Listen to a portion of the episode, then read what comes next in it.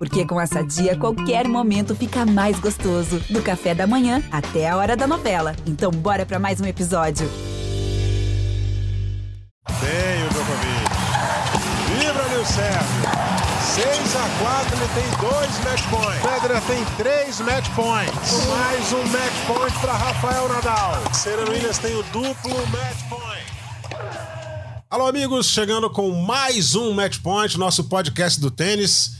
E sempre lembrando a você, né, eu gosto de lembrar aqui no início, para você consultar as nossas edições, o ge.globo barra matchpoint, as notícias do tênis no ge.globo barra tênis. Você já está vendo aqui a nossa imagem, eu aqui em primeiro plano. Ricardo Bernardes aqui comigo, lá no cantinho, é, naquela posição privilegiada, Narco Rodrigues em casa, né, no, no, no conforto e nesse clima aprazível que o inverno está chegando lá no pé pequeno o nosso querido Domingos Venâncio, já fazendo aquele sinal lá, lembrando João Saldanha, lembrando o nosso Paulo César Vasconcelos. E vamos falar aqui de assuntos legais esta semana, semana que antecede, meus amigos, a abertura do Aberto da França, é, para ser um pouquinho redundante aqui, né? No domingo, dia 22, já começa a chave principal de Roland Garros. Estaremos juntos mais uma vez aqui no Sport TV 3, levando até você o melhor do tênis internacional. Vamos falar essa semana da conquista de Novak Djokovic, conquistando o Masters 1000 de Roma, 38º título de Masters 1000 na carreira do número 1 um do ranking Novak Djokovic. Iga Swiatek, chegando a 28 vitórias seguidas a polonesa, número 1 um do ranking da WTA. E vamos falar também da Bia Haddad Mais uma vez a gente falando da Bia aqui, né?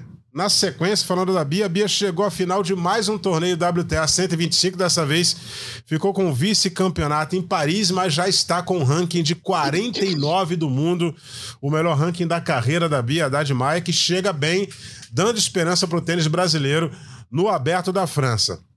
Deixa eu cumprimentar aqui os meus companheiros Ricardo Bernardes e Narc Rodrigues. Forte abraço para vocês, sejam muito bem-vindos. Novak Djokovic, o homem entra como favorito para o aberto da França, meu caro Ricardo Bernardes. Seja bem-vindo, bom dia. Olá, Eusébio, um abraço para você, para o Narc, para o Domingos, para todo mundo que sempre acompanha a gente. Olha, é... foi atuação nesse... nessa semana de, de Roma e foi uma atuação de Djokovic campeão, sim. É... Agora, Roland Garros é, é... tem um dois fatores aí que a gente precisa ver, né? Primeiro, claro que a gente vai citar aqui o Nadal, né? A sua lesão que incomodou, voltou a incomodar, né? Ele, visivelmente ali no, no jogo contra o Chapovalov, ele estava bem, bem abatido até, né? Eu acho que o lado psicológico pesa, sabendo que vem Roland Garros e que ele não está nas melhores condições. Falou que, na verdade, ele não, não se machucou, ele vive machucado, é um problema crônico no pé. Ele já tinha falado sobre isso, mas que voltou a incomodar. E não tivemos a presença do Alcaraz, que é outro que a gente tem falado muito, que pode sim chegar longe em Roland Garros. Então, nessas circunstâncias, o Djokovic bateu, digamos assim, o adversário que ele poderia bater numa final, né? Que foi a final de Roland Garros. Bateu o Tsitsipas na final e, e o primeiro set foi assim foi um pouco assombroso, né? Porque foi aquele momento quando, quando o grego começou a entender o que estava acontecendo, já estava 4, 4 a 0 o primeiro set e o Djokovic naquela intensidade dele, naquela fome. Então, re, tentando responder a sua pergunta, diante de todo esse cenário, por ter mais experiência já em, em grandes lãs e tudo mais, aí eu tô botando em relação ao Alcaraz, né? Djokovic sim entra com o favorito. Narc Rodrigues, Novak Djokovic voltando a conquistar um título importante. E justamente nas vésperas do Aberto da França, o segundo Grande Slam da temporada, o Grande Slam do Saibro, em condições parecidas com Paris. Roma é um torneio bem parecido com as condições de Paris, nível do mar, quadra muito lenta, muita umidade. Djokovic é o grande, é o homem a ser batido nas quadras de Saibro de Roland Garros. Abraço, Eusébio. Ricardo, Domingos em casa. Olha, eu não vou dizer que é o homem a ser batido, não. Acho que é um dos. Eu acho que, ok. É, depois que voltou aí o Djokovic, essa foi a primeira grande. Primeiro grande realmente torneio. Não só que ele ganha, mas com boas é, atuações. Realmente jogou muito bem. É, se a gente contar isso que o Ricardo já falou do Nadal, é um que não deve chegar em boas condições, mas a gente não, nunca duvida de um jogador como ele, ainda mais em Roland Garros, que é a casa dele, onde ele venceu muitas vezes, tá? Eu colocaria, olha, de novo, a gente já falou sobre isso aqui. Eu colocaria o Djokovic entre um dos favoritos, tá? Obviamente que ele é o número um, já venceu lá e tem toda a experiência de vencedor de Grand Slam, melhor de cinco sets, tem físico, tem cabeça, tem tudo. Mas eu colocaria toda a juventude do Alcaraz e pelo momento do Alcaraz, tá? O Nadal, obviamente, também. E, por que não, o Tsitsipas.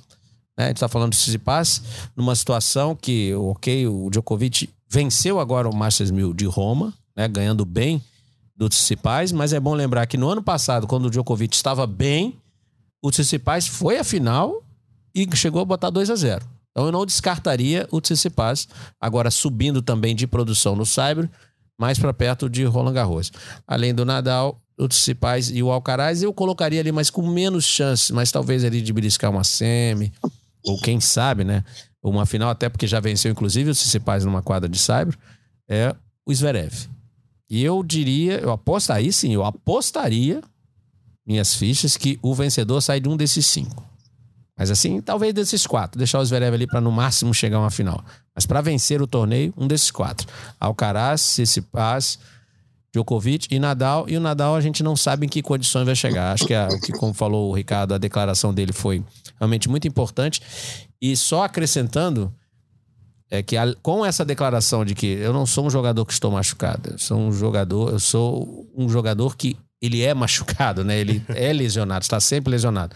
Ele ainda falou que vai chegar um momento que a cabeça vai dizer basta. Ou seja, ele já falou isso outras vezes, mas agora com a idade mais avançada, é bom lembrar que o Nadal sempre faz aniversário durante o Roland Garros. Ele vai completar, ele é de 86, vai fazer 36, 36 anos durante o Roland Garros. Então vamos ver até onde vai o Nadal. Mas o meu, respondendo a sua pergunta, desculpe se me alonguei, Djokovic é o homem a ser batido, o favorito? Não, eu diria que é ele e mais três. Legal. O Domingos Venâncio, o, o NARC deu uma lista aqui de cinco jogadores que podem conquistar o aberto da França. E pegando um gancho também nessa vitória do Djokovic em Roma, ele entra como um dos favoritos, segundo o NARC. Você apostaria os seus milhares de dólares acumulados durante toda a sua carreira e os seus milhares de euros que você vem acumulando depois que você parou de jogar, só que ensinando o pessoal a jogar tênis, Domingos Jonas, nesses cinco aí que o Narc citou? Seja bem-vindo. Abraço, Eusébio, Ricardinho, Narc, todos que estão acompanhando a gente sempre. Bem-vindos mais uma vez esses euros que você está falando, eles são amealhados em, no interior do Brasil, cidades do interior de Minas, então não são tão euros assim. a gente faz como o grande Milton Nascimento falava, né? A gente vai onde o povo está. Então, é, e tênis popular é um sonho, então onde o povo está, a gente leva o tênis. É, isso, é, isso é modus vivendi. Eusébio, eu estou um pouco com os dois. Eu acho que é, favoritíssimo Djokovic? Não. Eu acho que ele é um dos favoritos, um desses cinco, exatamente que o Narc falou. Eu até fiquei tentando pescar mais algum aqui, só para mudar um pouquinho o, a resposta do Narc, mas ele foi preciso. Mas vou com o Ricardinho que sim, ele é, dentre os cinco, o, o cara com mais chances nesse momento. Se o Nadal não, não apresentar mais uma das grandes atuações que ele sempre apresenta, e dessa vez eu, eu vi pela primeira vez um pouquinho mais é, doído do que em outras circunstâncias. Dessa vez eu acho que ele está realmente um pouquinho mais. O leão está um pouco, o touro está um pouquinho mais ferido do que nas outras vezes. A gente sabe de todas as nuances de um Grand Slam, muita coisa no meio do caminho, jogos longos ou não, chave rápida ou não.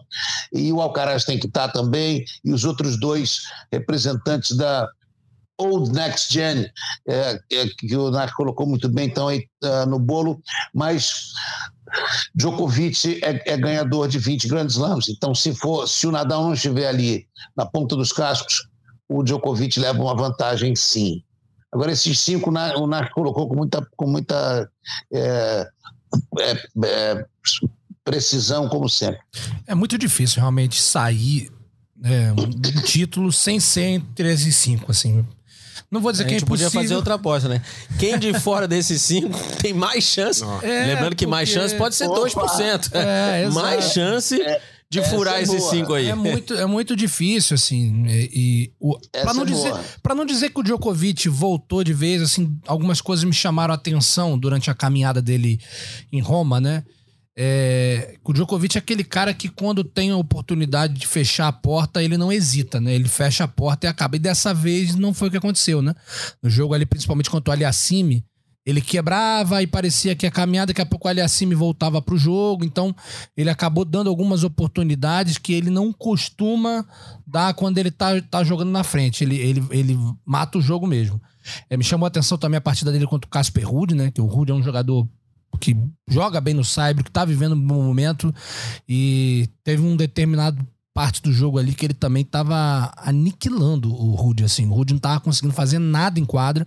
Parecia um jogo de um juvenil contra um profissional, assim, uma coisa impressionante. Depois o Rude sim se Você viu alinhou. o que, que o Rude seja, falou pra ele no final? Não gostei, não. Achei que meio que entrou pra pedir autógrafo. Pô, o Rude é top 10. Pois é, Sabe, eu achei que tem certas coisas, ok, você respeitar tudo, mas falar no vestiário. Ali, É. pareceu É. que, pô, eu tô aqui jogando contra você, sou um top 10, mas, pô, falou alguma coisa assim que bom, né, fazer parte da sua história foi quando conseguiu a milésima vitória. é. Sabe, eu acho que, eh, não A sei, gente- eu tô sendo já- talvez muito rigoroso, mas eu acho que deu a impressão que, sabe, já entrou sabendo que não ia ganhar. A gente falou um pouco sobre isso já, muito em relação, lembra, o Alcaraz quando ia enfrentar o Nadal, porque aí a questão de um ídolo direto, né? Aquela coisa, cara, como é que vai ser pra ele se o Nadal voltar num- no jogo, ele estiver ganhando, o Nadal volta, fala, pô, mas o cara é o Nadal, passa pela cabeça, acho que, que passou, é, é difícil, né? Porque, querendo ou não, esses garotos, assim, que estão aí na idade do Rude, nasceram em 98, 97, ou seja, 25, 24 anos de idade, tiveram esses caras como referência, né? Então é, é- acaba sendo difícil dissociar, mas eu acho que você vai ter gente que vai interpretar pelo outro lado, né? Pô, a humildade do garoto, Sim, top eu 10. também acho que ele foi humilde, assim mas aí tal. passou do ponto. É, pode ser. É isso aí, passou. Eu prefiro um pouquinho os, os legítimos bad boys que não eram tão bad nem tão boys, mas como o McEnroe, por exemplo, que dizia: ah, você come, Brad Collins, você cometeu seis erros não forçados no jogo, ele cinco. É, a sua- os seus pontos fortes e fracos, eu não tenho pontos fracos, esse é o meu ponto forte. Então, os caras estavam sempre plantando a próxima. E o Nadal é muito bom nisso também, hein? Diga-se de passagem. Eu, eu também concordo, né? Eu acho que para um top 10 é, é, garoteou um pouco. É, e teve outra também, o Sebastian Corda, em Roland Garros, Sim. por acaso. Ele chegou às oitavas, acho que dois anos atrás, aí no final pediu a camisa pro Nadal, lembra dessa história?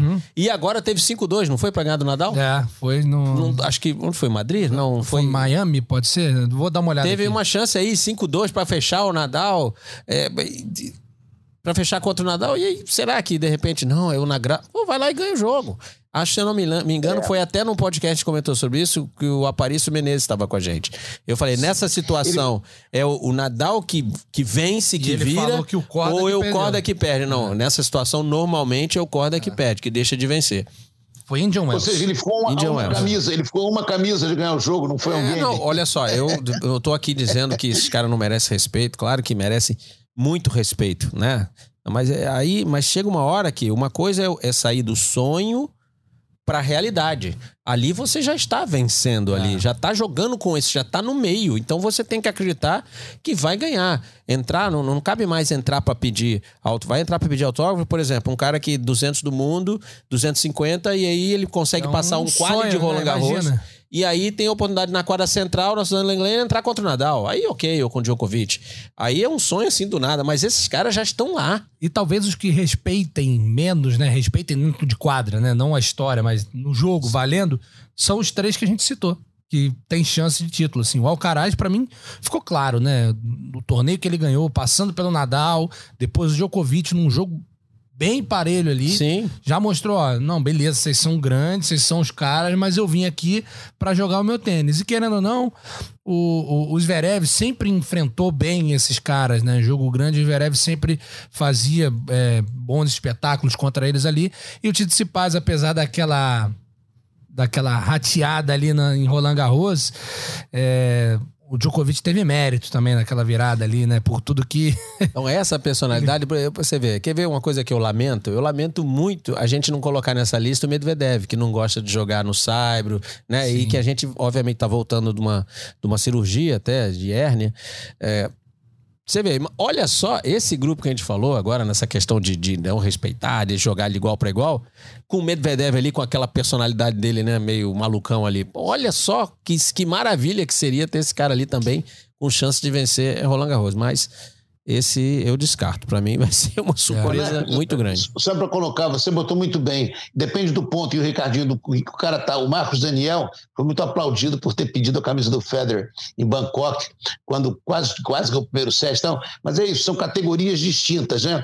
Ele não estava ali se preparando para brigar com o Federer, ele estava ali no, no, no, no ponto mais alto da carreira. Então, claro, ao respeito a essas lendas, ao respeito a esses monstros do tênis.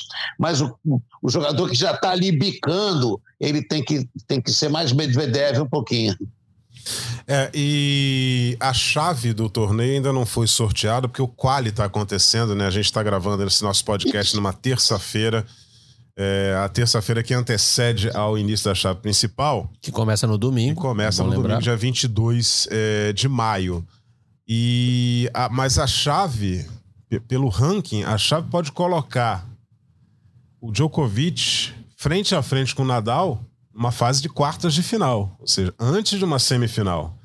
Depende do sorteio da chave para onde é que o Nadal vai cair aí. E o Djokovic a gente sabe que vai ser o cabeça também. de chave, chave, número um. Exatamente. E a vida do Djokovic não vai ser tão tranquila. Em, embora eu, eu, eu, acredite que ele seja o grande favorito. A melhor é chave. opinião. Aí. Mas eu acho que ele pode ter problemas a partir de quartas de final, não, até antes. A melhor chave aí é quem cair pro lado do Medvedev. É, que tá voltando, voltando já não, deu declaração não que não é, gosta de jogar no Cyber. Não porque ele disse que não gosta de jogar no Cyber, porque ele falou isso e ano passado ele foi longe lá. É, é, muito em função da cirurgia. Sim, isso aí a gente pode Mas acreditar. aí o melhor lugar para cair é do lado do Medvedev. É, falando de Certamente. chave aqui, só para dar um, uma informação, né? Nesse momento que a gente está gravando o nosso podcast, infelizmente a Laura Pigossi caiu na primeira rodada do quali de Roland Garros, foi eliminada pela Natasha Schunk da Alemanha, 2 sets a 1 de, de virada, não. Foi. Ah, perdeu o primeiro set. Parciais de 7-5, 3-6 e 6-3. Vitória da, da Natasha Schunk, a Laura Pigossi está fora. No primeiro dia da chave, do é, qual nós tivemos... Pedro Boscar... Não, Pedro Boscardini não, o nosso Matheus Putinelli. Putinelli os dois. É, Matheus Putinelli foi derrotado. Mas jogou três sets? Jogou três sets. Nós tivemos também a.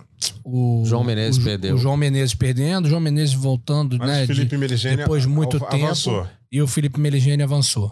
Avançou a segunda rodada é, do quali de Roland Garros. É, durante a semana você vai tendo aqui no, no, no, no ge.globo barra tênis as informações. Na verdade, até falando sobre participação isso, né, brasileira. É, a única tenista, por enquanto, confirmada é a Biadade, né? No, em simples, né? Sim, sim. É, então, assim, eu, como a gente estava falando recentemente, daqui a pouco a gente vai falar de uma boa semana do tênis brasileiro, mas uma boa semana no momento ruim que a gente atravessa, né? Exatamente. Exatamente. Então, é, falando do Djokovic, conquistou Roma. É, o Djokovic não mudou muito aquele, o comportamento dele dentro da quadra. De vez em quando ele dá uns, uns gritos lá e tal, mas voltou, é, mas volta bem. pro jogo. Jogou bem para quem vinha de, de, alguns torneios ruins, né? Principalmente aquela volta dele ali, foi meio traumatiz, traumatizante, né? Todo mundo falou, ih, será, será, cara? Eu já falei, é. esses três aí, eu, eu não duvido. Não dá, não dá. Eu e não o Nadal não, não duvide, meu irmão. Pode, é, é pode estar Nadal, ali guardando energia. A gente viu as imagens, realmente, assim... É, Corria chamava sentia, atenção, né? sentia. E, a, e, e, o semblante dele era um semblante, assim, de... Cara... Muita preocupação. Tá doendo bastante muito. e falta uma semana para começar o outro torneio. Eu acho que foi isso que é. pegou ali. Aquela, aquela frustração dele não era pura e simplesmente por aquele jogo.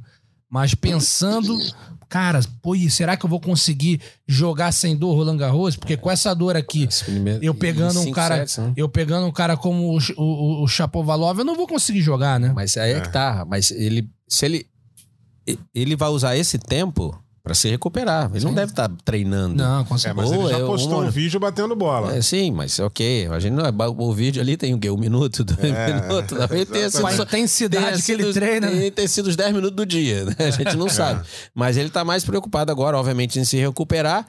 E as primeiras rodadas vão dizer tudo. E é aquela história, são 32 cabeças. Mas você pode pegar um cara ali, 40, 45 de primeira rodada, chato, corre em todas. Já entra com aquela coisa, bom, ele não tá bem, eu vou até onde ele um vai. Barres da vida É, aí. entendeu? É um cara que, quem sabe, né? Então acho que a gente tem que acompanhar bem aí o Nadal na- nas primeiras rodadas, obviamente torcendo aí. Não é pelo espetáculo, é para um jogador não se lesionar ou não ter a carreira, vamos dizer, talvez encerrada precocemente por causa disso, que ele se recupere, claro. E por ser o Nadal, obviamente a gente quer vê-lo em quadra o maior tempo possível. Mas acho que as primeiras rodadas ali serão é, fundamentais. E a gente tem que olhar bem também nas primeiras rodadas, caso ele pegue até um jogador com um ranking mais baixo, aquele que a chance dele perder é bem pequena, ele pode até estar mudando um pouco a maneira de jogar exatamente por causa da lesão ir mais para as bolas, Sim. arriscar um pouco mais, forçar um pouquinho mais o primeiro e também, quem sabe, o segundo saque. Ou seja, não digo rifar, mas arriscar um pouco mais, exatamente para não ficar tanto Evitar tempo na a troca, quadra. né? Exatamente. Quando a diferença dele pro o Grand Slam está de 128. A gente pode ter Nadal aí, top 10, top 5, contra um cara que é 180. Exato. Então, Isso. quem sabe aí a gente, né, ele, ó, vou ganhar de 7-5, 7-5, 7-5. Mas é melhor do que ficar 5-7 na quadra. Arriscando, um 7-5 que ele arriscando, deu muitos pontos de graça aí. Tem que olhar o jogo do Nadal e, obviamente, também as estatísticas. É, é o que a gente vai esperar aí no decorrer da semana, né? É, é, o, o- eu não tenho de cabeça aqui o ranking, por exemplo, do Dominic Thiem. Você- tem de cabeça? Mas Ah, ele baixou como de- cabeça de chave? Não, o acho Tim- que não. E o time Sim, Se o perdeu. Tim estiver abaixo dos Acho que sim. 32. É, não mas entra. também não é um É, cara o que time- tá mostrando o jogo. É Perdeu, pra perigoso. complicar. perdeu, mas perdeu pro Tchekinato, o time não, É. não tá Ou no. um Andy Murray, de repente, cair ali na primeira. é- O é Tim é, um que eu. eu, eu O Andy eu Murray acho que também ele sai solto qualquer também na chave. Murray. Soltinho na chave. O Murray é, vai entrar ali na chave soltinho. E, e um Nick Kyrgios, mas se bem que o Kyrgios deve ser cabeça de chave, né? O, o, o Falando, já que a gente tá descobrindo aí, É, falando dos jogadores aí, as ausências, vamos fazer, Kyrgios falar tá das ausências. 76 do mundo. É, Monfils, perigoso, é Monfils perigoso. não vai jogar, vai passar por cirurgia, vai ser pai, né? Comunicou aí. É. Ele é O Vitolina. existe hoje também. Não, o Struff, mas assim, dos grandes jogadores, Ah, o Berretini não se Berrettini recuperou, não não, vai joga. jogar em Roland Garros, fez quartas ano passado. Uhum. Agora, e vocês, vocês falaram aí da, da, da postura do do Casper Ruud, né? E aí você deixa a bola quicando pro Kyrgios, né? Que o Kyrgios é, o Kyrgios é um dos maiores críticos do Casper Ruud, dizendo que ele tá ali entre os 10 só porque joga bem no Saibro. é, entendeu? Pô, mas ele teve bons resultados agora na. Mas até aí tudo bem. O, É. o Thomas Manser foi número um, né, Domingos? Só Isso, graças é. ao Cyber. Aí você tem que falar pro Kyrgios que só e Saibro não entram nunca na mesma frase. Porque vários jogadores chegaram a ter grandes resultados porque jogavam bem no Saibro, não só porque jogavam. É aquele negócio do só saca, só joga bem no É. Saibro. Cada jogador usa as armas que tem, né? E o Casper Ruud tem no DNA não errar nada, porque o pai dele não errava nada se ganhar dele. O, o, o, Christopher Ruud era um era o, chamado paparra que devolvia perdão, é Christian, Christian Ruud, que devolvia tudo e mais um pouco, não tinha nenhuma arma. A arma era não errar nunca. O filho tem, devolve tudo e tem armas. Então, só no Saibro, eu, eu- eu gostaria de ver o Casper Ruud jogando contra o Kyrgios no Saibro. Seria, seria um duelo interessante entre eles, né? Vamos falar agora aqui é, do tênis feminino, já que o, o Djokovic aqui a gente já encerrou o assunto e você que sempre acompanha a gente sabe do que o Djokovic é capaz, né? Ele é capaz de chegar lá e ganhar Roland Garros, sem perder sete, inclusive. Sim. Mas ele é capaz de chegar lá e ser eliminado por alguém, mas esse alguém vai ter que fazer bastante força, hein? É, se ele jogar que É, nem meu jogou amigo, é, Roma, é. não vai ser fácil, não. É, tanto que o Tsitsipas, é, na verdade, a final de Roma foi a reedição da final de Roland Garros. E aquilo que a passado. gente fala, né? Roma, não só pela proximidade com o Roland Garros, mas pelas condições. O ambiente é o ele, mais ele dá um panorama ali do que pode acontecer. Então, Tem chuva, chega. a quadra muda de condições muito Isso. rapidamente. Ou Djok- seja, Djokovic chega grande. quem ganhar, Roland é, pra ganhar dele lá, como diria o meu nosso grande Apolinho Washington Rodrigues, vai ter que capinar sentado pra ganhar do Djokovic em Roland Garros, que ele chega muito grande, ele chega motivado, ele é um perigo desse jeito. O, Foi o inteligente Sérgio... o Alcaraz, hein? É. Foi inteligente o Alcaraz, hein? É, saiu do cenário, né? Eu falei sobre isso, né, na, na última edição. Falou, assim, além de questão de, de, de, de lesão, de tudo, é, cara, eu vou, vou, vou chegar confiante, porque eu também Ganhei o último torneio que eu disputei. E além disso, ele. Pô, os caras estão lendo meu jogo. Vou dar menos, menos material para eles, é, né? Não vou dar tanto material, vou deixar meu joguinho aqui. Material para anamnese. É, é isso aí. vamos falar Perfeito, aqui, Ricardinho. Vamos falar aqui da Iga Swiatek, a polonesa, número 1 um do ranking da WTA. 28 vitórias seguidas e a Iga já foi campeã de Roland Garros ganhou Roma na final contra a, a, essa feraça também, que é a Onja Burr, que vem numa fase espetacular. É as duas melhores tenistas da atualidade, né? Infelizmente a Ashley Barty já se retirou aí do, do circuito, né? É, parou de jogar tênis, parou muito jovem, e essas duas aí é, são as que vêm apresentando o melhor tênis neste momento. A Iga Swiatek e a Onja Burr, Onja Burr, aí você escolhe a pronúncia em francês, que chegou à final com ela e foi derrotada pela Iga Swiatek. Essas duas podem fazer uma final no Aberto da França, dependendo ali do sorteio da chave, o, o Narco Rodrigues? Olha, poder fazer a final tem 128 que podem fazer a final. Tem, tem. Tem é, mais agora, 126 é, na fila. Exatamente. O, mas, olha, acho que o feminino tá. Olha só que coisa, né? O feminino também acho que não tá muito tão aberto assim, não. Acho que se a gente olhar, pegar o ranking aí feminino, a gente vai pegar também quatro, cinco aí no máximo. Olha, ele pode botar aí é, Paula Badosa, obviamente a Igas Viontech, Anja Bó. Quem mais que a gente pode pegar aí? É, tem várias jogadoras aí, vamos dizer, que a gente já vinha acompanhando é, dos anos, anos, anos anteriores que não estão em boa fase, que a gente, que a gente normalmente colocaria como favoritos, mas não, não tem, não estão jogando nada, não estão jogando para isso. Tá? Jogadores até que a gente vai se surpreender se olhar o ranking aí, quanta gente tá fora do top 10, algumas até fora do top 20. Olha lá, a gente pode colocar o quê? Sacari fez semi ano passado. Essa é boa Paula jogadora. Badosa. Mas tá, pra Sacari tá faltando aquele punchzinho, né? Aquela hora é. de chegar, ela oscila um pouco, ela é uma tenista regular, mas. Krejcikova, quanto tempo não joga, não tem é, um bom resultado? Não, não tá bem.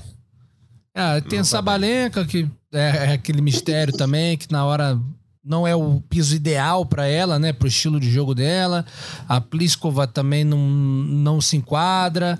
É... Não inspira a menor confiança é. a Pliskova, né? E, e Muguruza. Muguruza, é, Muguruza, numa... Muguruza também. Pode correr por fora? Contar, também não tem, não inspira a menor que, confiança. Tem né? que estar tá naquela quinzena iluminada.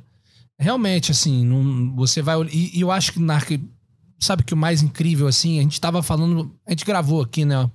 Quando a, a Bart resolveu sair, a gente falou, poxa, mas ela tava tão absoluta, né? Agora o negócio vai ficar equilibrado e tudo mais. Cara, a Svantec veio e ocupou esse espaço, assim, para não deixar dúvida. Não só né, as 28 vitórias seguidas, os cinco títulos seguidos, mas a forma como eles estão acontecendo, né? Se você for ver Roma. Iga Hewitt, Iga Hewitt Sviontek. É. As atuações dela. É, é isso, a gente estava falando da Jaber que fez jogos muito bons, assim, tava jogando um tênis de altíssimo nível, com muita variação. E afinal, assim, a Sviontek atropelou. Inclusive, eu abri aqui para ver. É, tirando a primeira rodada, que ela pegou a Ruse, uma romena, na segunda rodada ela pegou a Zarenka, 6-4, 6-1. Depois pegou o Andreesco, 7-6, 6-0. Depois a Sabalenka na semifinal, 6-2, 6-1. E duplo 6-2 com a Jabber na final. Então, assim, é, ela tá absoluta, ela tá num momento de muita confiança. É, caiu bem a, a, camisa de número 1 um nela, vestiu perfeitamente e ela tá embaladíssima. É, também, na minha opinião, chega como a favorita. E, e a Konark falou assim: no masculino a gente conseguiu ainda extrair cinco, né? No feminino tá difícil. É, não, no momento, exatamente. No momento é. hoje, a gente pode até achar três aí, vamos dizer assim. Mas a Sviontech tá acima. Tá acima. Então, um, uma, uma, favorita, Sviontech. E depois a gente pode pegar três ou quatro ali embaixo. É. para chegar à final, vamos dizer assim. Vamos mudar a pergunta. Quem você acha que tem chance Sim. de chegar à final? Né? Sviontech a gente bota para ser título, para ganhar o torneio. Pra final, você é. pega mais três ou quatro aí. Mais uma vez, Leighton Hewitt não ganhava o, o, torneio do Grand Slam, mas se mantinha número um. A Sviontek, ela, ela, me lembra muito Leighton Hewitt quando ah, o Safin não quer, o Guga não quer, o Sampras não quer, o Agassi não quer, o Eu tô por aí. Eu quero. E quando ele entrou, falaram assim: ah, ele pegou uma rebarba ali para número um. Só que ele sentou no trono e caiu certinho no número dele. Ficou dois anos sem sair, né, Nath? E o, e o Eusébio deve lembrar muito bem. Amassou todo mundo, mas não ganhou tantos títulos de Grand Slam, porque realmente Grand Slam é uma coisa um pouco diferente. Pode ser que a Giontech não ganhe o Grand Slam, mas ela é definitivamente a favorita em qualquer torneio que ela entrar. Se ela vai ganhar, é um outro papo, né? É, não, o Grande Slam do Rio, eu vou dizer, pô, vou ser sério, pro Rio, em relação ao Rio, né? Infelizmente já parou de jogar, né? Obviamente o tempo passa para todo mundo. É, não me impressiona os dois títulos de Grand Slam. Acho que ali era a, a, a, briga era boa, era difícil. O que me impressiona eram, é, são somente dois Masters mil. Porque ele teve uma Exato, carreira grande é, e, aí, e, nove por ano. Perfeito. É. Nove Perfeito. por ano. E ele só ganhou dois. E no mesmo é. lugar, Indian Wells. Uma final foi contra o Guga. E ganhou uma Masters 1000 também. Sim. Uma Masters Cup, né? Ganhou em casa. O Sidney, é, em casa. O Eusébio tava lá. Em Sydney. Então, mas me impressiona. Um e, exatamente, me impressiona isso. Mas também, se você fosse olhar lá, ele jogava 18 torneios no ano, ele tinha 13 semifinais. É. Era regular, né? Ele chegava. Aí fazer o quê? Não tem chegando. como. O, é, o ranking premia quem tem mais regularidade. Eu, mas eu acho que assim, o, o, momento da. É que eu tô falando, não só, né? Ela ocupou um espaço, como eu acho que ela cresceu nesse momento. Ela, ela falou, cara, não, beleza, eu vou ser a número um porque a outra saiu, eu já vou assumir esse posto. Mas assim, eu vou mostrar que eu sou Exatamente. número um. Parece que veio com a Cara, faca no dente. Não, eu vou mostrar que eu sou número um, é porque a outra parou, não. É, eu tenho o eu... jogo, vou ser Sim. melhor que as outras. E ela tá jogando muito bem, cara. Então, eu abri aqui agora o ranking que seria da corrida, né? O ranking que leva em consideração os resultados do ano. A Sviantec, claro, né? Ganhou, como nós falamos, já cinco torneios, entre eles um, um, um, um torneio grande, de dois torneios grandes demais, né? Ela tem 5.290 pontos.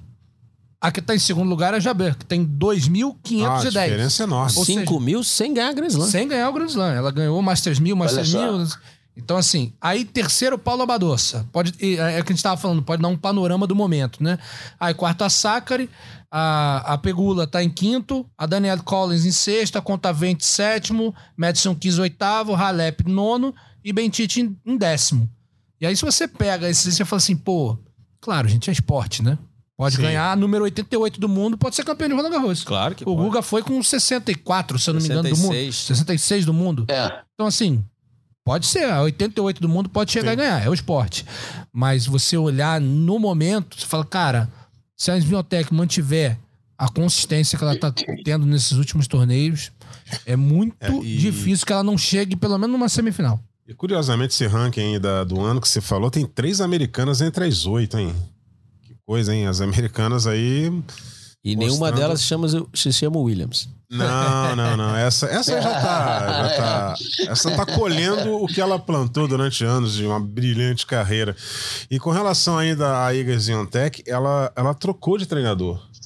Ela, ela, ela era treinada pelo Olha o nome, aquele, aquela, aquela habilidade. Aquele que é só narrador. É, aquela, é, o, ela o, o, técnico da, da Sviantec era o Piotr Siersputovski. Ih, rapaz. É, Jamais. Polonês. E ela, aí ela trocou de treinador e ela pegou um treinador que foi da Agnieszka Radwanska, que é o, o cidadão chamado Tomas Viktorovski que é agora o atual treinador ah. da Iga Swiatek, que foi treinador da Agnieszka Radwanska, que também tem um nome fácil Pelo menos começa com Victor. É, é pô, muito bem. É, Tro é. Trocou o Putovski pro Vitorovski. É. Pô, muito melhor, pô. É. Mas assim, o, o Ciro Putovski ajudou a Iga a conquistar Roland Garros. Né? Vamos ver agora com o seu novo treinador, Aliás, já tá surtindo efeito, né? Já, não. É... Fase espetacular. Diferente daquela nossa outra amiga, né? Que é. trocou e daqui a pouco vai ligar o. Vai ligar pro Domingos. Vai falar oi, Vai sumido. tocar seu telefone. já... ah, a nossa tá amiga. Que né? a, a, nossa amiga. É mais raducano, né? Ah, essa pessoa é, raducano. Tá demorando muito. Raducano treinando nas é. quadras de saibro do, do Rio Cricket em, em, em Niterói. Você imaginou? raducano. Tá demorando muito. Tá faltando humildade, está demorando muito a, a, a, a, perceber que tem que voltar um pouquinho né, aos conceitos iniciais, está demorando muito. É, é isso aí, ela vai ter que resolver o problema. Naquele dela. telefonema. É, oi sumido. Foi mal aí. É. É, vai ter que resolver com a Federação Britânica. Aliás, esse negócio de demitir treinador É, o, o, o, o Jamie Delgado, rapaz, ele, ele, ele falou pro, pro Chapovalov, amigão, é o seguinte, preciso fazer uma cirurgia é, pra dar uma corrigida aqui no problema de visão e tal, e eu vou me ausentar de Roma, não vou estar acompanhando você em Roma. Aí o, o Bonitão falou assim, ah, então não precisa vir mais não, pelo telefone. Não precisa vir mais não. Isso é inacreditável. Inacreditável. É Um inacreditável. cara, que- o- o- um cara que ele, ele, ele tinha que parar e pensar, pô, esse cara aí deu uma ajuda grande pro Andy Murray. Esse cara é um bom treinador, foi um bom tenista, um bom duplista, um cara que pode me ajudar e tal. Não precisa vir mais, não. Quer dizer, Chapovalov. Se não houve nada, se não houve aí- nada que. Já né, Se não houve nada estranho aí que a gente não sabe, agradável. é inacreditável. É. Inacreditável. Já que o Kyrgios não, não, não gosta muito de, de viajar e jogar tantos torneios assim, essa brechinha tá sendo aos poucos Aliás, ocupada esqueci- pelo... esqueceram da pelo do, Chapovalov. do Chapovalov lá, o, eu lá a em torcida, Roma, né, é, com a inclusive. torcida, tudo não. Antes Começa disso, com- passou pro outro lado, É. assim, dentro vamos dizer assim, do, do- código de conduta, vamos dizer assim, uma das maiores é, é, agressões, assim, coisas que você não se deve fazer, deve evitar, é passar pro outro lado pra ver uma marca. Ver uma- Sem autorização, sem pedir, ainda mais com árbitro na quadra. O que ele Exato. fez ali. E aí ele não percebeu também, aí, que aí essas coisas que a, a gente acha, não sabe, não consegue saber o que tá passando na cabeça do jogador. Como é que não consegue discernir que ali a vaia aumentou pela atitude de passar pro outro lado? Não foi pelo questionar a marca. Ali, ok. E o pessoal quer público. Então, quando fica questionando ali, conversando demais, quer jogo, perdão. O pessoal quer, vamos logo, vamos voltar pro jogo. Mas até ali ele estava questionando a marca no direito dele. Quando ele passou pro outro lado, a vaia aumentou três vezes por causa da atitude dele. E aí ele vai lá e fala aquilo. É inacreditável. É inacreditável isso do Chapovalov. Minha, gera... Não é a primeira vez. chamava de Simancol, faltou Simancol. Não, E olha que a gente falava, né? A gente falou sobre isso também no episódio que a gente falou com o Aparício, sobre como a ATP tá deixando a rédea muito frouxa, né? Sim. alguns comportamentos ali é, dentro de quadra que até pouco tempo atrás, cara, o cara desviava um pouquinho da linha, amigão, tá aqui, punição. Aí depois vem, ah, não, tomou uma multa de, de 20 mil euros, que para esses caras, né, não, não é nada, né? E outra, né, a- a- as empresas continuam com seus patrocínios, porque, cara, é, é um garoto que joga bem tênis, a gente sabe, tem um bom nível de tênis, mas se perdeu também. é- é- Esse tipo de, É. de coisa. Você vê, é, vamos comparar dois, né? Que cresceram juntos, não né, dentro de casa, mas no tênis. Aliassime e Chapovalov. A diferença de comportamento é uma coisa absurda. E não é porque eu gosto do Aliassime, não. Você lembra que outro dia ele tava jogando um torneio e o juiz deu uma, uma, uma bola fora, ele foi corrigindo, não, a bola foi boa e deu ponto pro adversário. É, agora em Roma mesmo, teve um, um- um- Acho que foi um jogo contra o Djokovic. É, teve uma curta que ele chegou, mas o juiz achou que a bola tinha tocado duas vezes, não tinha. Ele olhou e falou: pô, sério, cara? Ele é tal, não sei o que. Ele. Não, não foi, mas tá bom. E acabou. E acabou. Então, essa diferença de comportamento, que, o que, a, a energia que ele, que ele atrai, o Chapovalov, com isso, uma coisa ruim pra ele em todas as esferas. É ruim na hora do jogo, é ruim dentro do circuito, que já é um cara que, né, que os árbitros começam a ter aquele olhinho mais clínico, falar, ah, esse cara vai me arrumar problema. A torcida também não ajuda. Cara, não. E tem aquele lance lá com o Kyle Edmund. Eu nunca mais vi. Eu tava nesse jogo lá em Madrid. Aquele Isso aí, foi demais isso aí. também. Pelo amor de Deus. É, e essa galera aí precisa se ligar, né, cara? Porque, ó, o, o jogo do, do, do amigo Stefanos Tsitsipas, agora em Roma, foi o jogo da semifinal. Foi, semifinal foi contra o Zverev. Não sei se foi Ganhou não, fácil, antes do Zverev. Um jogo antes do Zverev. É só a gente pesquisar aqui que a gente já pega. Mas, assim, foi o jogo que, no match point pra ele, cidadão lá em cima, aquela quadra central de Roma, parece um coliseu, né? Os caras Foi com- contra o Sinner. Contra o Yannick Sinner, exatamente. Foi contra com o Yannick Sinner. Sinner. Um cidadão lá em cima, um senhor, passou mal. O que que o, que que o protocolo do tênis manda fazer? Alguém passou mal Para o jogo. para o jogo e o jogo só pode recomeçar depois que a pessoa for atendida e removida dali para atendimentos mais, é, mais cuidadosos, digamos assim. Os paramédicos chegaram ali em cima, o negócio ali em cima, escalar uma, uma escadaria. E aí o, o, o numa pressãozinha para cima do juiz de cadeira, o juizão de cadeira meio perdido falou assim, não, o cidadão já, já tá sendo atendido lá em cima nós vamos recomeçar o jogo. Ele não conseguiu recomeçar o jogo porque a torcida não deixou. Assim, a torcida conhecendo... Aí o supervisor chegou e falou, não, Miguel, não pode. Você tem que atender o cidadão, tem que retirar ele de lá e depois você recomeça o jogo. É o mínimo, né? É, eles precisam começar a entender que isso aí é uma modalidade esportiva e que a vida é um negócio muito mais valioso. Que sem vida não há nada, meu amigo. E além de tudo, é o, tipo, é o tipo de atitude que difere um grande jogador de um ídolo, né? É um grande jogador de Exatamente. tênis, é um grande jogador de tênis, mas, pô, é um ídolo, é um, é um, é um cara que, que é um modelo. Não, não é, cara. Então, assim. É. E, Aí, e aí- vem aquele bando de defensor. Ah, vocês estão pegando o pé do cara. Pô, amigo, você gostaria que fosse seu O- pai que estivesse passando mal lá, o jogo estivesse rolando e o O- barulho comendo? Dizer, Pois é, o Narc lembrou aí aquela questão do Kyle Edmond, só para marcar, para quem não lembra, o Chapovalov ah, deu uma bolada para fora da quadra que acertou o olho do juiz. sim. Cidadão Ah, tem que mas fazer foi uma sem cirurgia. Peraí, mas foi sem querer dar um tiro daquele para fora da quadra, numa direção que podia ter alguém, já está errado. Quer dizer, já estava já, estava demorando muito a aprender, né, Narc? Mas não Então, foi esse não, hein? ah. Tem um outro então. Estamos falando de duas situações diferentes. é, esse foi no, no- na Copa Davis. Foi na Copa engano, Davis, é. foi desclassificado. Copa Davis, esse ele então, foi, foi desclassificado, na desclassificado. hora. Também contra o Kyle Edmond. É, co- coincidência. Mas eu tô falando de uma situação em, é. em Madrid. Pô, então o Edmond estava em duas. É, uma situação, eu vou tentar aqui falar rapidamente. É, eles estavam jogando naquela terceira quadra, eu acho, do lado de- do complexo do Carra Mágica. E aí o Chapoval levantou a bola para sacar. Quando ele levantou a bola, alguém fez algum barulho na arquibancada.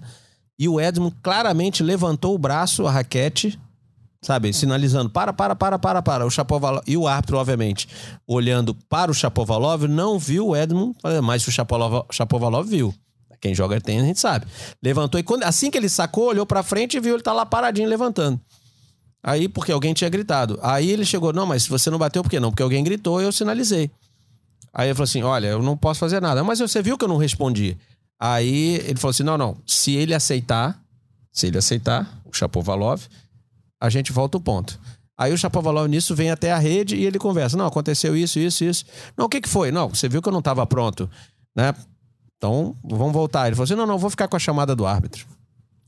Olha só. Ele foi, então, isso é. tem aí. Eu não, o que eu tô falando, eu não Na precisa. época, na época do Domingão. É, basta Venâncio, vocês isso não- procurarem. Tem isso aí. Foi Madrid, eu não sei que ano que foi, deve ter na uns 4, época- 5 anos atrás aí. Mas é, Na época que o Domingão jogava, isso no vestiário ia dar problema depois, hein? Não, e o Edmund Não, voltou falando assim, sabe, fazendo assim, não tô acreditando nisso que É. ele fez isso. Então foi incrível, incrível isso. E Isso eu estava trabalhando esse jogo, Zé. Eu história- É. lembro, eu lembro bem, vieram vários replays, tudo, olha lá na hora. Pô, incrível. Tem a história, Domingos Pois é. Do Fernando Meligeni com o Tommy Robredo no Iaçô. Primeiro ponto do jogo, o Fininho deu um lobby no Robredo, a bola toca na ponta da raquete do Robredo e vai pra fora. O juiz cantou fora, porque o juiz não viu o toque da bola na raquete do Robredo. Aí o Fininho chegou pra ele, pô, Tommy, você viu, você sentiu que tocou na toca. Impossível você não sentir. Não, não, não, não. A É. bola foi fora, resolve com o árbitro aí, amigão. O jogo foi É, pro quinto não. set. O, o- acho que o Robredo ganhou 3x2, mas no vestiário, o Fino quase quebrou tudo, né? Não, essas coisas não passam. É ética, ainda mais entre dois jogadores é, que, que se conhecem, que estão ali o ano inteiro. Mas você vê, com o Edmond são, dois, são, dois, são duas situações.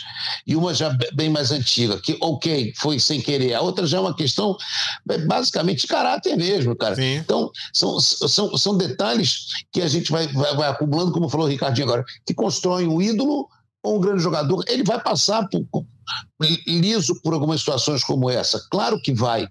Mas está faltando sim, concordo, Ricardo. A ATP, é, a ITF e outros é, é, as outras entidades, está faltando um pouco mais de rigor na cobrança da punição. O dinheiro está sendo cobrado de maneira muito leve para o nível de, de ganhos desses jogadores. Então tem que ter uma coisa um pouquinho mais contundente. Tem que ser proporcional, Ficar né, alguns- Tem que ser, eles Eu querem acho. ganhar mais, eles querem que as premia- premiações aumentem, então você tem que ter mais responsabilidade também nos seus atos. É, e você vai olhando, né? E eu sei que. Eu, eu sei que muita gente vai dizer, ah, isso é ranço dos caras que não jogam tênis hoje, que não ganham uma fortuna, que não sei o quê, que estão ali comentando de fora da quadra. Tem gente que diz isso. É, é, mas a verdade é que é muito ruim para o esporte o que está se repetindo. Está se perdendo completamente o nível de respeito com os árbitros, de uma maneira que, olha, Olha que eu vi John McEnroe do início ao fim da carreira. Nosso querido Beca, Júlio Góes, que brigava bastante com os árbitros. Nós vimos ele Nastase, mas a coisa está se perdendo uh, de uma maneira como eu nunca vi antes. Exatamente. Bom, a gente tem aqui. É... Como é que tá a nossa pauta aí, Eusébio? É, temos 15 minutos. Eu tenho... nosso... Agora tem que falar do Brasil ainda. Dos brasileiros tiveram, é. inclusive da Bia. Ah, vamos, vamos falar da Bia agora. Tem um vamos negócio importante para lembrar. Chave aqui. de ouro. Eu lembrei um negócio importante aqui. Mas peraí, tem relação a esse assunto? Não, não. É outro assunto. Então anota aí. Mas é anota é importante. Aí que tá bom. Então anota aí. Tá, assim, vai... é, o nosso Maurício Mota, que tá aqui do meu vocês não, não conseguem ver o Maurício Mota, que ele fica escondidinho aqui, mas ele, ele coloca aqui na minha tela, aqui, ó, 44 minutos. Ah, vambora. Então, solta o bicho. Vambora. É, o Maurício daqui a pouco começa. Ah, vambora. É, Beatriz Haddad Maia, segunda final seguida. Espetáculo. É, um título na França e o vice-campeonato do 125 de Paris. Chega ao ranking de número 49 de simples e de duplas tem um ranking melhor, tá entre as 40. Que fase da Bia e olha, que recuperação, né? Quem teve lá no fundo do poço. Aliás, eu diria que a Bia esteve no pré-sal. E a Bia voltou e tá aí é, garantida na chave principal do Aberto da França. Vai jogar Roland Garros na chave principal, não vai precisar jogar quali nem coisa nenhuma. Gente, que desempenho da Beatriz Haddad Maia. Eu vou jogar uma moeda para cima aí e ver quem começa falando dela. Vamos fazer o seguinte, vamos ouvir ela falando sobre isso primeiro, Melhor. que ela mandou Bia. um áudio aqui, não pôde participar com a gente, né, porque está em semana, uma semana importante, e nesse áudio ela fala um pouco sobre, justamente sobre o momento, desempenho e tudo mais. Vamos ouvir aqui. E acho que todo esse trabalho, toda essa, essa entrega é, resultou, né, da gente cumprir esse primeiro objetivo que a gente traçou no começo do ano, que era o, o top 50.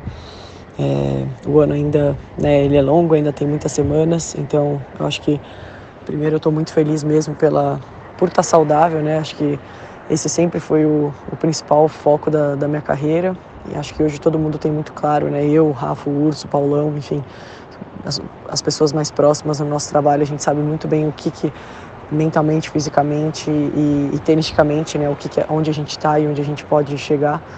Então, eu acho que tudo cada vez mais é, vai estar tá, é, alinhado com o meu nível de concentração né, durante os jogos, o quanto eu vou oscilar, o quanto eu vou conseguir me manter concentrada para executar bem, fazer boas escolhas né, e jogar é, um jogo mais racional e, e, tudo o resto fluir, né, tanto a parte tática quanto a parte física. Então, realmente estou feliz com essa primeira esse primeiro objetivo, mas estou muito firme, né? Estou cuidando do corpo essa semana, estou me sentindo bem, estou me sentindo preparada, estou me sentindo competitiva para começar aqui em Roland Garros. É isso aí. Palavra da Beatriz Haddad Maia, chegando no melhor ranking da sua carreira. É, algumas coisas me chamam a atenção, né? A gente falou sobre isso. Eu citei o caso dela quando a gente falava com Marcos Daniel do pós-Copa Davis. É, a Bia teve uma alteração de jogo que eu acho que impactou diretamente no resultado e tem a ver com o que ela acabou de falar aqui, de fazer um jogo mais consciente, né? Ou seja, a Bia era. É, a gente sempre soube que ela tinha potencial, que ela tinha bola para chegar onde ela está chegando.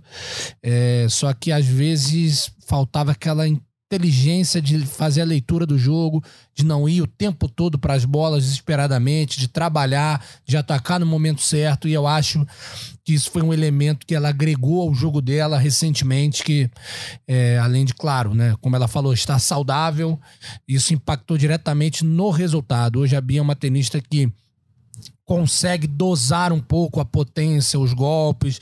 Uma hora joga uma bola mais alta, outra hora joga uma bola mais angulada, vai trabalhando para achar o, momento certo de definição. E muito legal também ela citar o staff, né? Assim, a gente tem consciência do momento que a gente está, onde a gente quer chegar, ou seja, mostra que ali existe um, um planejamento, né? Não tá jogando, ah, vou lá jogar um torneio e, e as coisas aleatórias, assim. Então, existe um trabalho por trás disso e esse trabalho está sendo recompensado. Melhor ranking da carreira, top 50. Nós não tivemos tantas tenistas assim, né, no feminino que chegaram nesse, nesse estágio onde ela chegou. Ela é a né? sétima. Ela é a sétima e com 20, a Bia de 96, então 25 para 26 anos de idade, ou seja, ainda tem um, uma estrada pela frente, tem potencial para chegar mais e agora é trabalhar e seguir nessa caminhada. Muito legal ver depois de um título, chegar numa final fez um jogo duro ali, virou vários jogos durante a caminhada, ou seja, mostra Jogos que longos. mostra que tá bem de cabeça também, que não, que não tá se entregando, que tá se dedicando a, a cada ponto, a cada momento. Então, que legal ver, ver a Bia nesse, nesse estágio da carreira dela. É, Narc Rodrigues, o seu, seu pitaco aí sobre Bia Haddad Maia. Já tá numa ótima fase, realmente o jogo melhorou. É a questão de não forçar demais, né? A gente sempre. Jogo sempre teve. Ela já. E antes de todos aqueles problemas que ela caiu muito, ela já vinha apresentando um jogo aí para ficar entre as melhores. Mas dessa vez, com uma novidade, um jogo muito mais, como diz o Ricardo, consciente. A questão das duplas também vai ajudá-la, porque tá precisando, a dupla vai ajudar sempre a manter a confiança, a jogar os torneios e, e treinar com outras pessoas. Eu acho que isso, é- isso é muito importante. Ela acabou de ganhar um torneio com uma grande jogadora de duplas, que tem muita história, já venceu o Grand Slam, número um do mundo. Então, vai ser convidada pelas grandes jogadoras, com certeza, né? E agora já começa a chamar atenção, né? Você entra nesse grupo de top 50, você já começa a chamar atenção. E um detalhe: o objetivo era esse ao final do ano, como ela falou. Aconteceu muito cedo. Só que com esse ranking agora, ela já vai poder entrar em várias chaves de torneios grandes. Então, as oportunidades de. Não é só aquelas chaves grandes, né? De, de 96. Não, agora ela entra nas chaves menores também. Com esse ranking. Esse ranking é ótimo. Obviamente, para uns torneios muito grandes, ela ainda não sairá de cabeça de chave. Então, ainda fica ali o sorteio, ainda pode ser bom, pode ser ruim também. Mas agora, treinando, convivendo com as melhores, a tendência é só o ranking subir. Maravilha. Domingos Venâncio, que recuperação. A gente sempre conversa sobre isso, né? É, no, no- no nossos papos sobre tênis, porque é inevitável a gente não conversar de tênis, né? De cinema, de música, de gastronomia e de tênis a gente conversa direto. Então, no- nos nossos Sempre. papos sobre tênis, a gente sempre fala dessa questão da Bia ter tido um ranking tão baixo. né? E, e essa recuperação que ela mostrou aí, né? É, a batalha de jogar torneios menores na Europa e, e voltar a, cin- entre as 50 do mundo. É, para ser redundante, a Bia é uma grande lutadora e ultrapassou é, um ponto que pouca gente acreditava. Ela voltou a um ponto que pouquíssima gente acreditava e ela agora ultrapassou esse ponto. O Narc falou recentemente, a gente marcou nos últimos dois programas isso. ah, ah, ela, ela já está sendo convidada por grandes nomes do tênis a jogar nas duplas. Olha a sensação que a Bia deve ter tido essa semana. Ela teve a torcida francesa em Paris a seu favor. Sabe lá o que é isso? Quantas pessoas já tiveram essa sensação? Quantos brasileiros? Eu me lembro Sim. do Guga. Sim. Então, ela teve a torcida parisiense a seu favor, porque estava jogando com a Mladenovic, que a convidou. Olha que espetáculo. A Bia está quebrando paradigmas. E aí eu vou é, é, lembrar mais uma vez a luta, a importância da família dela, que é uma família de professores de, de professores de tênis. As duas irmãs, a mãe e a tia dela, são professoras de tênis, que eram jogadoras juvenis. Olha a importância de ter uma família que compreende os sacrifícios e, pô, tem que tirar o chapéu para a Bia, né? Diariamente. Sensacional. Tô, eu estou numa felicidade enorme vendo o sucesso dela. E olha só, vem muito por aí, hein? porque ela ela tá, ela tá consciente, como o Ricardinho escreveu bem, ela tá inteligente na quadra.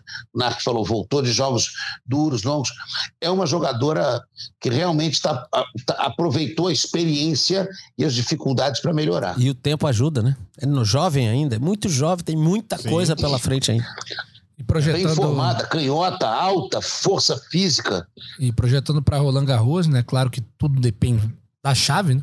É, Pode acontecer de tudo, mas é, ela vem de dois torneios na França, né? São Maluca, ela foi campeã, e agora em Paris, ou seja, Campeão de duplas de já Paris. está adaptada às condições, né? Então isso é muito, é muito legal, muito relevante para a caminhada dela.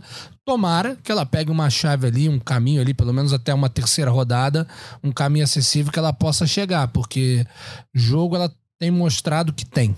Eu acho que pegou um pouquinho nessa semana de Paris o cansaço, porque todos os jogos da Bia foram pro terceiro set e afinal ela não conseguiu levar pro terceiro. Ela teve quase a chance de levar esse jogo pro terceiro, mas não, não rolou. E ainda jogou dupla e foi campeã de duplas com a Mladenovic. Ou seja, o desgaste deve ter é, comprometido a, a atuação dela na final de, de É, Vamos simples. torcer né? para um bom sorteio aí. Aí mesmo também o sorteio não for tão bom assim, a gente olhar ali, a Bia com esse ranking aí, pode encarar todo mundo de frente. Sim, Vamos pro isso. jogo. Sofrer E a gente sempre lembra, bom. né? É bom pegar esse pessoal cabeça de chave alto, né? É, alto Pra que eu abrir a digo, chave, é, né? logo no início, É. que ainda estão ali meio que estreia, aquela coisa toda, se ambientando. É legal, é, é isso aí. Porque depois que pega ritmo também. É, não, na segunda semana ganhar desse fica pessoal já é bem mais ganhar desse pessoal aí, né? Então, é, a gente comemorando aqui essa grande fase de Beatriz Haddad Maia. A gente tá chegando aqui já no, no- no nosso tempo O limite, que né? foi uma semana boa pro tênis brasileiro, né? Porque além da, Rafael da Matos. Bia, nós tivemos o Rafael Matos campeão novamente e vai jogar com esse espanhol Roland Garros agora. É, tivemos também o Pedro Boscardin chegando na final é, no Chile e, e aí vai uma menção virando vários jogos. Semi em Salvador. Semi em Salvador e agora a final no Chile, né? Eu, eu assisti alguns jogos dele agora no Chile. É, se eu for comparar o Pedro Boscardin que eu vi no ano passado e que eu vi agora, já tem uma mudança muito grande. Você vê, era um jogador que ano passado tinha dificuldade ali de ganhar, às vezes, jogos em torneio de 15, 25 mil. Agora tá ganhando e chegando à final de Challenge 80. Claro, vamos fazer observação com os grandes tenistas, né, os melhores tenistas sul-americanos que teriam ranking para entrar já na Europa por conta de, de- de disputa de Roland Garros e outros torneios, enfraqueceu um pouco. O que não tira o mérito, porque ele não era cabeça de chave, porque ele pegou tenistas muito melhores ranqueados, tenistas mais experientes. Salvador veio do e chegou na final, veio do quadro em E Salvador. aí ganhou um convite esse do Chile. E aí agora no, no, no Chile venceu até o, o Wade, que é um, um garoto que eles se enfrentam há muito tempo, é, virou os jogos interessantes. E olha, na final ele pegou um, um- cara que eu acho que daqui a um tempo vai estar ingressando aí no top 100. Um, um argentino, mais um argentino para variar. Canhoto, com muita potência nos golpes, joga bem. E ele fez assim: para o primeiro set, o, o argentino abriu, se não me engano, 4 a 1 Ele voltou pro jogo, e aí foi parelho ali, as parciais foram 7-6, 7-5, 7-5, 7-6, ao- ao- acho que foi 7-5, 7-6. Então, assim, Pedro evoluiu bastante, querendo ou não, já, né, vamos ficar atento, ver se ele continua nessa, porque ainda é muito jovem, né, tem 19 anos, é de 2003, ou seja, 19 anos, é, teve uma carreira juvenil de muito sucesso, a gente sabe que é diferente, teve um pouquinho de dificuldade, tá avançando, tá evoluindo, dentro de quadra precisa melhorar um pouquinho o saque, o saque ainda dele machuca muito pouco. A gente sabe que hoje no circuito o saque precisa ajudar. É, hoje não ajuda, a verdade é essa. A devolução, alguns pequenos ajustes ali. Agora, espírito de luta, dedicação e quadro, isso ele tá mostrando que tem de sobra. Legal, o desempenho do tênis brasileiro nessa semana aí que antecede ao aberto da França. É, Estamos chegando aqui já no tempo limite do nosso podcast, do nosso match point. E só pra ser justo também, né, Domingos? A Carol também, também Sim. fez final, né? No torneio de Tá, 60 tá mil. no quali, tá no quali de engano, Roland e joga, joga o quadro de Roland Garros. Sim, e, E, só, e só um ponto, o Pedro Boscardin é- não, é, não é demérito ele ter feito a final com menos jogadores. Pelo contrário, aos 19 anos, para mim, é uma marca importante. O cavalo passou ensinado, ele foi lá e montou. Aproveitou, é. Porque é, é- isso é uma marca muito positiva. De vez em quando pegar um torneio que está meio esvaziado, e você vê algum jogador não. não Mas não- isso, o não- jogador não ATP faz isso, faz o Ah. calendário procurando isso. Isso aí não tem que se seja nem um pouquinho diminuído, Eu- eu- nada disso. Ele Tem sub- que tirar o chapéu, que bom. Tava, tava aberta a janela, ele pá, pulou. Opa. Exatamente. Subiu, exatamente. subiu mais de 100 posições no ranking. Ele já se posicionou entre os 400 do mundo. E naquele ranking, né, do Next Gen, né, é 19. Opa, Então, ou seja, ele Olha, passou o Putinelli, passou o Wade, passou o Matheus Alves. É o brasileiro hoje mais bem é, colocado no ranking Next Gen. legal, minha gente. É, chegamos aqui ao fim do nosso. Eu quero só falar aquele negocinho Você que eu não esqueci. Ah, não é, anotei, mas é rápido. Tem aí é um rápido. minuto. Lembra que a gente tava falando da história do, da Federação Britânica ter banido né, os russos Sim, e os belorussos? A notícia é que algumas reuniões aconteceram, WTA, ATP, com os jogadores, inclusive em Madrid. Verdade, Nark, bem lembrado. Madrid. Bem lembrado. Tá? E estuda-se a possibilidade, porque o ranking ele é um só, porém, Grandes Slams, Copa Days, Billie Jean King Cup, são todos da ITF. Então, eles. E Jogos Olímpicos. Então, a ATP tem todo o direito, como foi feito. Lembra que não valia ponto a Olimpíada, depois passou a valer ponto, e depois a ATP parou de tirou de novo, novo os é. pontos, assim como tirou da Copa Davis. Estuda-se a possibilidade de Queens, toda a temporada britânica, a ATP retirar os pontos desses torneios. É. Vai lá, vai jogar grandes. Vai jogar o Wimbledon? Vai ter dinheiro? Vai ter dinheiro. Vai ter o título? Sim. Mas não tem pontuação. Exatamente por causa desse banimento. Vamos acompanhar os próximos capítulos. Mas essa notícia já foi veiculada, tá? E, inclusive com reuniões e a WTP e WTA juntas, unidas nessa mesma questão, questão deve estar lá já em cima dos britânicos Ali- lá aliás, e muito. Falando dessa união, né? é, até o. Você tá vendo. Legal essa aproximação que tá ocorrendo, né? Até o aplicativo, né, de, de placar em tempo real, eles unificaram. Fizeram Exatamente. um único ali, então. Mostrando que, que as duas entidades estão imbuídas aí em continuar fomentando e evoluindo o tênis em uma aproximação muito bacana E eu gostei. Lembra que a gente chegou até a falar, não, o boicote, tá vendo, não sei o quê, mas essa é uma forma de pressionar muito mais inteligente. Sim, muito. Muito, mais inteligente, porque vai esvazia. Imagina o Wimbledon, ah, sem valer ponto, ok, tem tudo, é o Wimbledon, ninguém vai fazer. É, quem ninguém for vai campeão vai continuar jogar. sendo campeão de Wimbledon para a história toda. Mas é uma forma da ATP pressionar. Eu gostei muito da, da, da solução que, não, até agora não está definido ainda, mas que talvez essa pressão É. deve, deva estar acontecendo nos bastidores. Legal, gente. É, vamos chegando aqui ao final do nosso podcast. Lembrando a você que para consultar as nossas edições, ge.globo barra matchpoint, notícias do tênis no ge.globo barra tênis. E lembro mais uma vez, né? Próximo dia 22, domingo, começa a transmissão do Aberto da França, a chave principal, as chaves principais, né? Simples e duplas feminino, masculino, para você acompanhar é, no Sport TV 3. Estaremos juntos mais uma vez com a transmissão de Roland Garros. É no domingo que começa? Dia 22. Então Domingo. deve ser com domingos. É. Olha. Domingo, domingo com domingos. É, esse é o momento é. que a gente encerra o podcast, né? É, é Dormir, momento dormir, dormir é para os fracos, estamos cedo lá. Exatamente. Agradeço aqui a participação do Domingos Venâncio, do Narc Rodrigues e do Ricardo Bernardes. Semana que vem estaremos de volta com mais um Match Point. Forte abraço a todos e até lá.